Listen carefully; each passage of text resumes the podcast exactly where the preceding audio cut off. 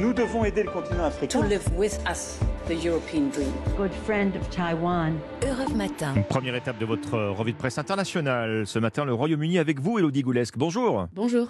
Les gros titres, Elodie, de la presse britannique ce matin. Eh bien ici la presse parle d'un homme, David Carrick, policier et l'un des plus grands prédateurs sexuels du Royaume-Uni.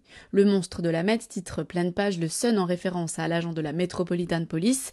Combien d'autres monstres en uniforme demande le Daily Mail Car au-delà des 49 attaques contre des femmes dont 24 viols qu'a reconnu cette semaine David Carrick, eh bien c'est le manque de réaction de la part de ses supérieurs qui choque.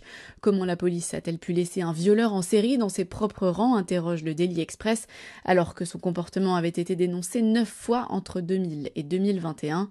L'homme âgé de 48 ans profitait de son statut de policier pour abuser ses victimes. Il avait été arrêté et suspendu de ses fonctions en octobre 2021 et vient tout juste d'être renvoyé. La Metropolitan Police a quant à elle présenté ses excuses aux victimes. Nous partons maintenant pour Israël avec vous, Ariane Ménage. De quoi parlent les journaux israéliens?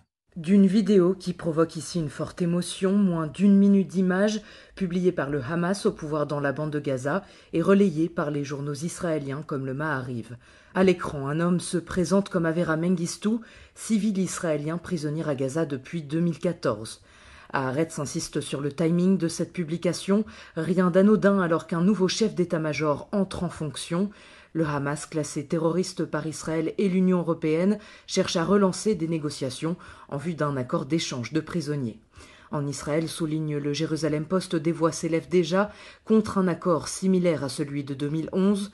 Un soldat franco-israélien avait alors été libéré contre plus d'un millier de prisonniers palestiniens. Nous sommes enfin en Chine avec vous, Sébastien Le Belzic. Sébastien, qu'avez-vous lu dans la presse chinoise ce matin? Alors à la une de l'actualité en Chine, cette opération main propre dans les entreprises chinoises de l'Internet. Le magazine Caixin nous explique que plusieurs centaines d'employés des plus grands groupes chinois du secteur, vente en ligne, diffusion de films en streaming et jeux vidéo, ont été arrêtés pour corruption. Le journal Nikkei nous apprend qu'ils ont touché des pots de vin pour avoir revendu des informations sur certains clients et revendu des contenus.